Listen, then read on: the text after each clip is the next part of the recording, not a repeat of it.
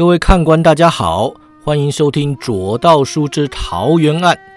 话说黄一凡推开严兴阁的门呐，扬声道：“玄日宗二代首徒庄生庄大侠，小神判关瑞兴关大侠，荆州神捕郑尧郑捕头驾到。”严兴阁乃是龙蛇楼最大一间包厢，临街一排窗口都摆有桌椅，供宾客欣赏山寨景致。此刻厅中开席一桌。座上除了在仙道谷见过的四大美女外，便只一名中年男子。男子率领美女起身，朝庄生等人恭敬行礼，笑道：“在下浪荡君黄浩，恭迎三位大侠，三位大驾光临，现在蓬荜生辉，快请坐，快请坐。”郑尧去年见过黄浩一面，当时黄浩虽不欠礼数，但始终语气冷淡，公事公办，与此刻热情的模样不可同日而语。看来蓬莱大仙说他要巴结庄生，并非无的放矢。庄生抱拳道：“黄寨主盛情邀约，在下是一定要叨扰的。”众人分宾主坐下，黄浩吩咐伙计上菜，又要侍美穿插而坐，陪伴玄日宗众大侠。庄生见郑瑶神色尴尬，便急笑道：“难得寨主请客，咱们可要好好聊聊。四位姐姐貌美如花，令人好不分心啊，还是请先下去吧。”黄浩笑道：“庄大侠误会了，容在下介绍，这四位美女乃是我们浪荡军四大女将，黄小翠。”曾小莲、童小琪、范小花，他一边介绍美女，一边行礼。尽管打扮妖艳，但仪态端庄，倒真不是青楼女子，与傍晚仙道谷调笑正瑶时大不相同。黄浩继续说道。她们四姐妹琴棋书画各有所长，口才歌舞都难不倒，武功不差，又会使媚使毒，十分擅长接待宾客、掳人暗杀。去年郑捕头承蒙他们接待，想必记忆犹新。郑瑶忙点头啊，哎，忘不了，忘不了。黄浩又说。他们熟读兵书，长于谋略，脑袋比我手下那些大老粗清楚多了。在下与人谈生意，总少不了他们作陪的。庄生笑道：“那咱们就分宾主入座，不需要各位姐姐委屈陪笑了。”侍女齐道：“不委屈，不委屈。”黄浩吩咐侍美回座啊，端起酒杯敬酒，问道：“不知上官舵主为何没来？难道是责怪在下去年招呼不周，怠慢了他？”庄生一边回敬，一边摇头道：“寨主多虑了，我师妹有事急着要办，不克前来，望寨主莫怪。说起这个，我师弟青囊山庄赵延兰公子日前入了仙寨，寨主可知他下榻何处？”黄浩扬起眉毛，停顿片刻，放下酒杯道：“庄大侠师门情深，令人动容。听说赵公子反出师门，自创青囊山庄，与玄日宗势不两立。想不到庄大侠还这么关心他。”庄生笑道：“寨主弄错了，我们没有势不两立。”黄浩道：“原来如此。”他朝王小翠点头，王小翠转向庄生。赵公子跟一位姑娘同行，似乎是来仙寨找人的。我们知道他下榻山脚恶鬼客栈，不过小两口今日一早出门，至今未归，也不知道此刻身在何处。庄生忍不住问啊：“恶鬼客栈啊？哎，请问是凶恶的恶，还是饥饿的饿呀？”小翠笑道：“饥饿的饿。”庄公子是外地人，不懂咱们现在取店名的学问。公子且想，咱们的昌行取名恶虎，当铺都叫血泉了，你开间客栈取个普通的店名，如何引人入胜呢？庄生点头，有理。那敢问寨主，野马庄范氏兄弟又在何处？黄浩微微皱眉说道：“庄大侠，无道仙寨是做买卖的地方。”在我们这里，消息灵通之人便能称王。像这些关键人物的下落，一般我们是不会免费告知的。庄生问：“呃，那我是一般人吗？”黄浩愣住啊，似乎没想到庄生会问的这么直接。他笑道：“呃，不如咱们先谈生意，谈成了生意，庄大侠就是自己人。到时候有什么问题，在下知无不言。”庄生扬眉啊，那要谈不成啊？哎，黄浩又愣啊，侧头说道：“买卖不成仁义债，即便谈不成，在下依然知无不言。庄生竖起大拇指，黄债主真会做人。你都这么说了，我也不好强逼于你，那就先来谈生意吧。不知债主盛情相约，是为谈哪桩生意呢？酒楼伙计端来热腾腾的菜肴啊，令人食指大动。黄浩带伙计出门，这才说道：“真人面前不说假话。庄大侠既然问起范氏兄弟，此行定是为了桃园铁之事而来。不知大侠如何得知此事？”庄生取出李煜的桃园铁道：“前太子李煜收到此帖，不知底细，委托在下调查。可惜不出半日，他便死在蒋玄辉手下。其实他查此案是为了帮孙洪成解救了缘居士。李煜惨死九曲池之事啊，早已让他抛到脑后了。此刻突然想起，便说出了口。”黄浩摇头。节度使争权夺利，什么事都做得出来。李煜大半辈子都在担心受怕中度过，虽然贵为太子，其实也很可怜。朱全忠两年前在长安杀尽宦官，去年杀宰相，今年杀了皇帝和李氏亲王。我想再过不久，他就会找个阴头，把文武百官通通杀光，然后登基大宝，过他皇帝的干瘾了。庄生道。债主前居先在，对天下局势倒也看得明白。莫非有心付出，角逐天下？黄浩苦笑：“庄大侠说笑了。败军之将不敢言有。当年我伯伯响应黄仙之起义时，在下还只是个十来岁的少年。我看见不公义之事，认定是为百姓出头，为苍生而战。东征西讨好几年，连长安都打下来了。结果呢？百姓看到我们很欢喜吗？”杀人八百万，血流三千里，这叫为了百姓苍生。你可知道当年长安洗城杀了多少人？你可知道我们受困山东时吃过百姓，吃过苍生？当年要不是因为朱全忠反叛，李克用发兵，我伯伯不会落得如此下场。我对他们自然心怀怨怼，然而时至今日，我只盼他们能够尽早篡唐，一统天下，结束乱局。庄大侠认为我这样想是否太过奢望？庄生道：奢望，他们的实力统一不了天下。黄浩点头：是啊。然则朱全忠篡唐后，天下定会大乱，谁知道会不会又杀几百万人，又流几千里血呢？在下绝非善类，然则恻隐之心，人皆有之。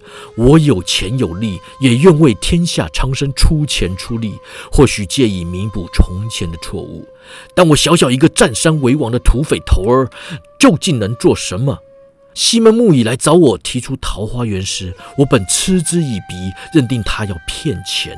但后来我越想越觉得此事可行，也非行不可。乱世之中，有个地方能避战祸，那是多美好之事！即便只是一场空想，在百姓之间流传开来，也是足以改变生死的希望。二十年前那场民乱，损失的不光是人命财物，还有许多无价之宝。多少门派覆灭，武功失传；多少真迹墨宝、经书典籍就这么毁于战火。我想打造桃花源，不单是让人避祸，还想为天下守住这些瑰宝。庄生看看关瑞兴，瞧瞧郑瑶，凝望黄浩片刻，说道：“既然债主如此有心，为何又要收取千两黄金啊？难道人要有钱才能保命吗？”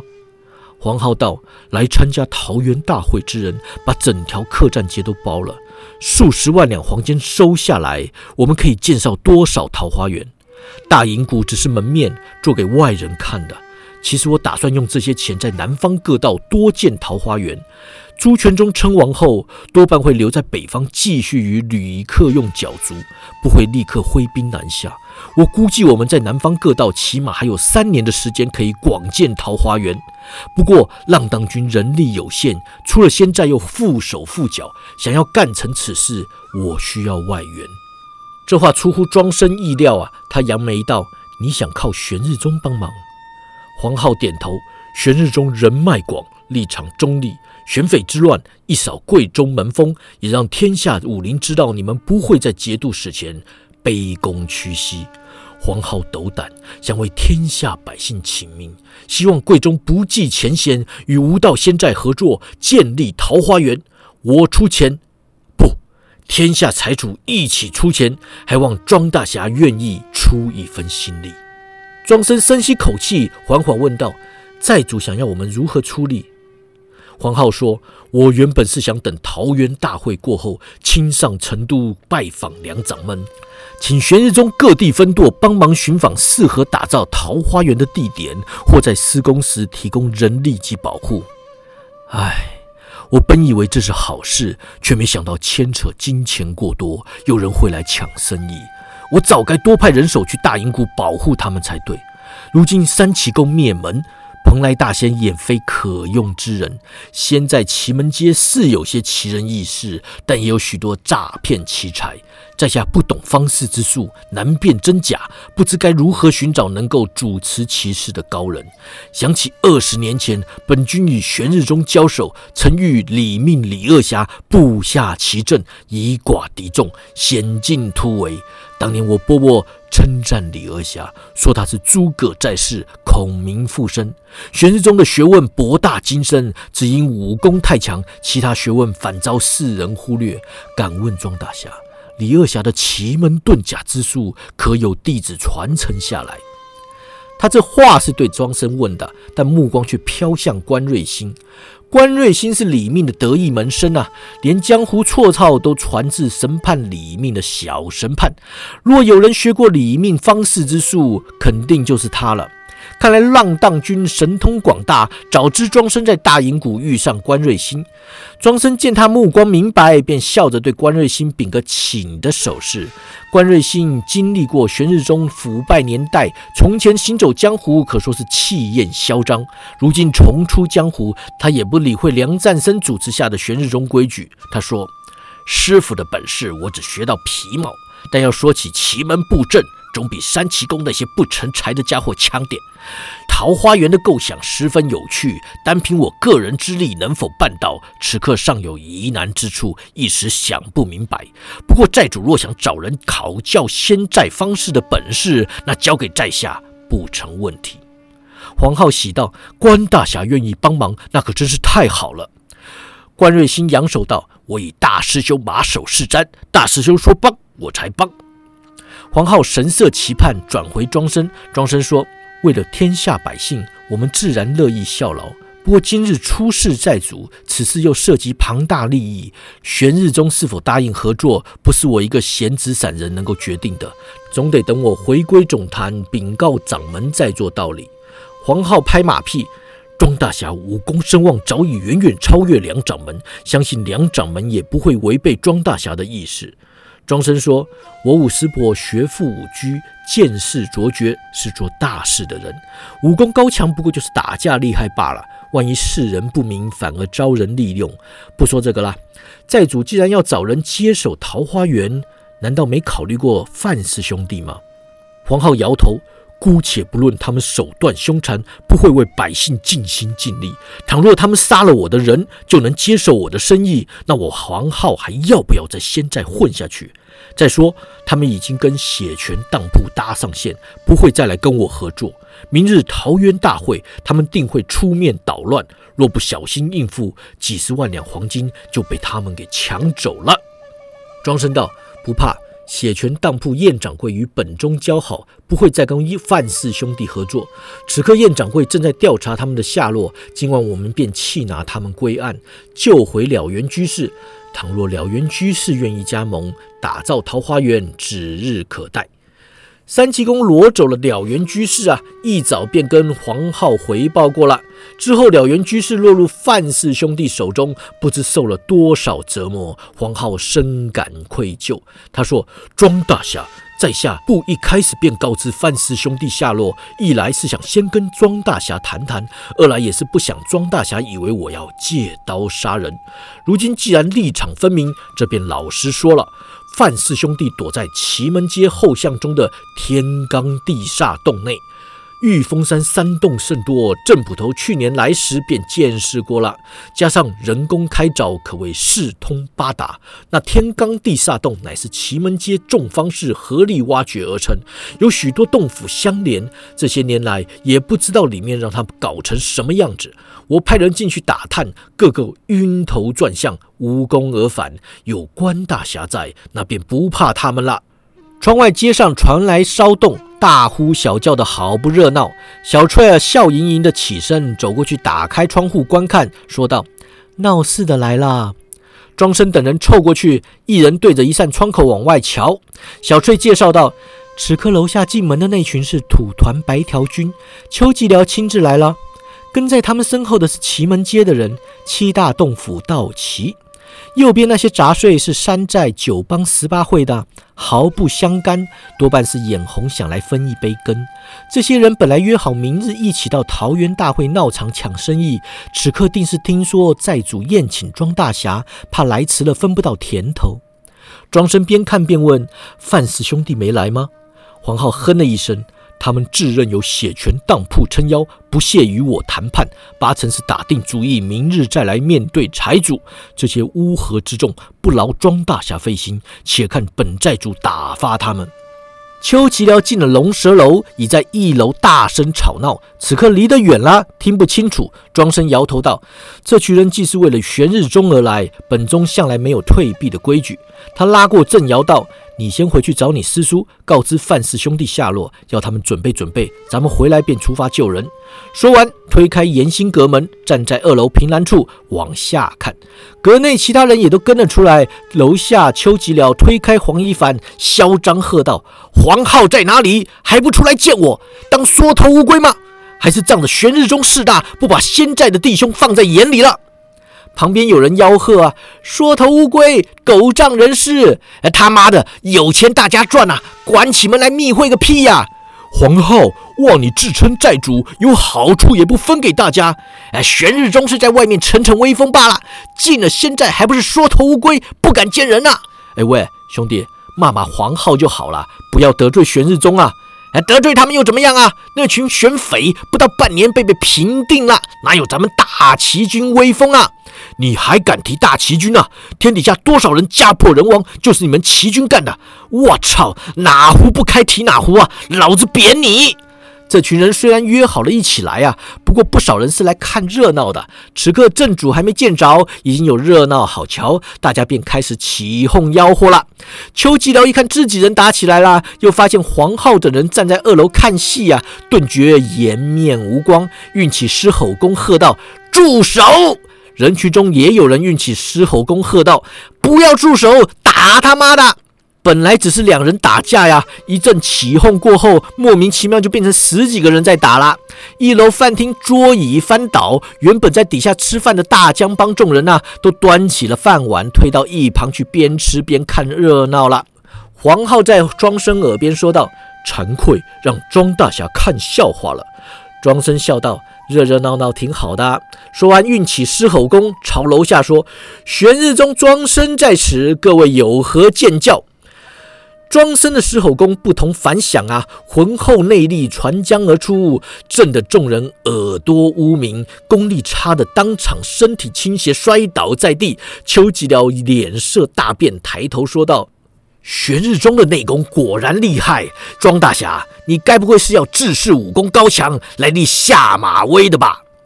庄生笑道：“在下名头响亮，吓得大家平白无故摔倒也是有的。邱将军不必多虑了，下马威什么的没那回事。”邱吉辽受了下马威啊，不敢造次，朝黄浩一笔说道：“黄浩，咱们来讲讲道理。你为仙寨揽来大笔生意，大家有钱赚，我自不会来跟你多说什么。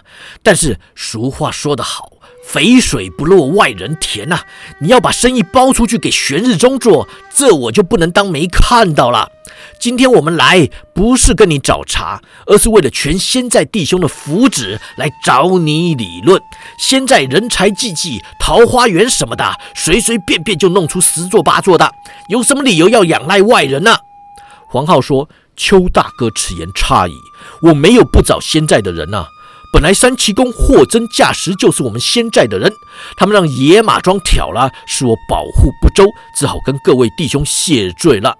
然则三奇公一灭，见猎欣喜的人可多了，所有八竿子扯不到一条船上的人都想来分一杯羹。你说我功臣要包给谁？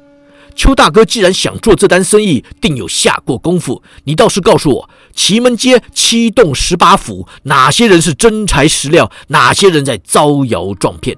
我是分不清啊，你分得清吗？我若不从外面找真正的高人进来，如何分辨真伪啊？一名白胡子老道拉开邱吉辽，扬声说道：“黄寨主此言有失公允啦！奇门街众道友入世修行，为的是普度众生呐，比躲在深山里只管自己的那些大仙可又高了一层呐！你怎么说咱们是招摇撞骗呢？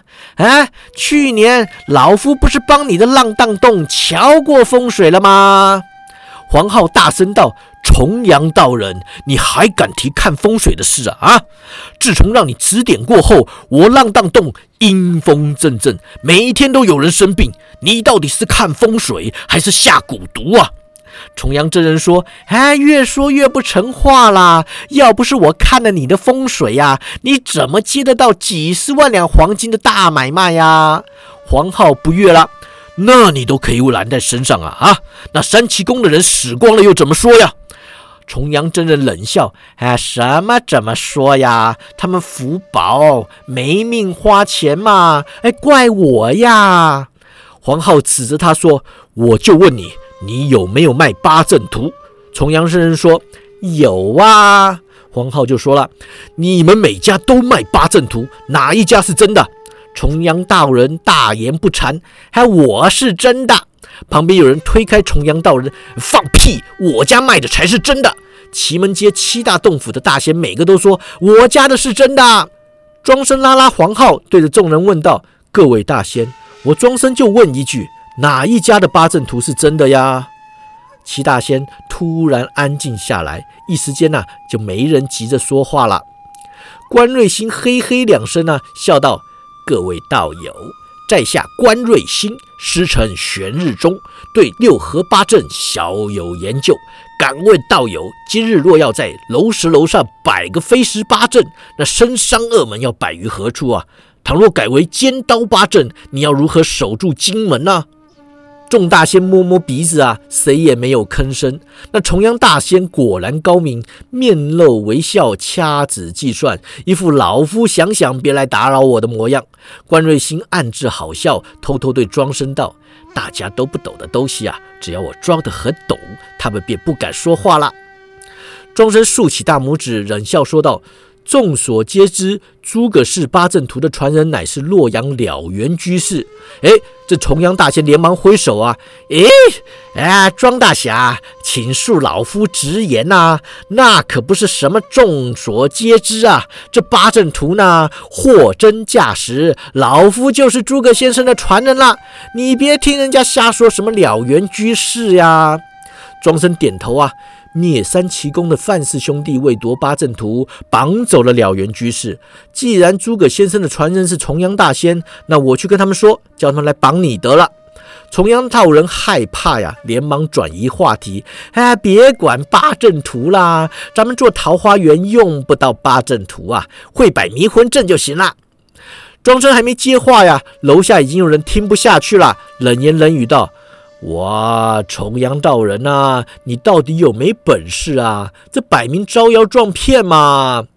哎，陈大哥，你不知道啊？我说给你听啊，去年画马名家刘书生找重阳道人看风水啊，第二天就让马给踩死了。这家伙呀，不是没本事，是本事太大了。咱们别跟他扯上关系呀。哎，你一说我就想起来了，上个月春香楼的小红啊，也请他算过命啊。第二天的王员外就在小红的床上精尽人亡啊，这事你听说过吗？重阳道人气急败坏地说：“啊，还瞎说呀！王员外哪有精尽人亡啊？他是跟小红道别之后死在回家的路上嘛，这怎么能算在我头上呢？”之前的人喝道：“啊，不算在你头上，难道算在小红头上吗？你这个骗财骗色的死老头，留下来死的人就多了。”重阳道人忙道：“哎，我骗财而已呀，哪有骗色呀？你不要含血喷人呐！”楼下呀，再度开打了，场面混乱，打得比之前凶多了。那邱吉辽一看压不住了，纵身跳上二楼，气冲冲地奔向黄浩，喝道：“哎，王八蛋呐！这么大笔生意，你是要独吞是吗？”庄生上前一步啊，吓得邱吉辽当场停步。黄浩拉拉庄生衣袖，笑道：“庄大侠，别在意。”无道仙寨就是这样，每天打打杀杀，不见血不过瘾的。你要救了缘居士，这便去吧。此间之事，交给在下处理便是。庄生道：“有劳寨主了。”说完，同关瑞星下楼离去。毕竟不知后事如何，且听下回分解。